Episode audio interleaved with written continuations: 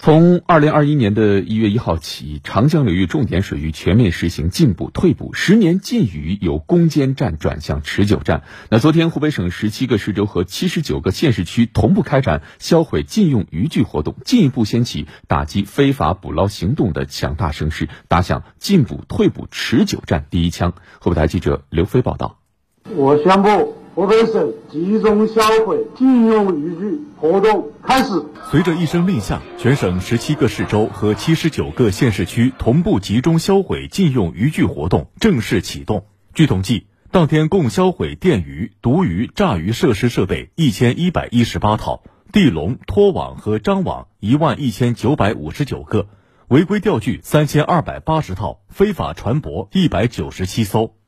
今年是长江禁捕退捕工作转入禁捕新阶段的关键时期，进一步加强违法整治力度和重点区域管控是春季护渔行动的重要内容。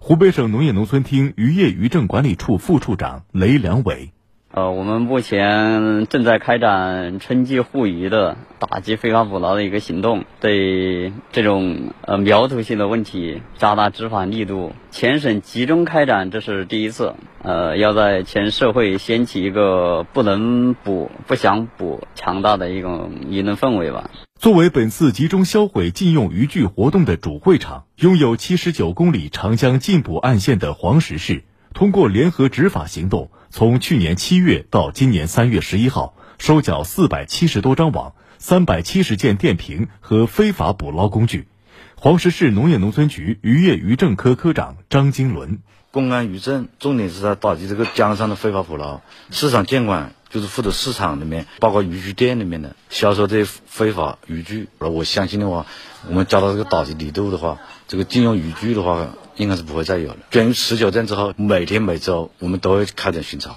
甚至以后来说就是成为一种常态。目前，全省禁捕工作已经从攻坚战转入持久战。在新形势、新阶段、新任务下，湖北省还将通过无人机、天眼工程、夜视天网等科技手段撒下天罗地网，同时加快出台全省垂钓管理办法，健全常年禁捕的长效监管机制。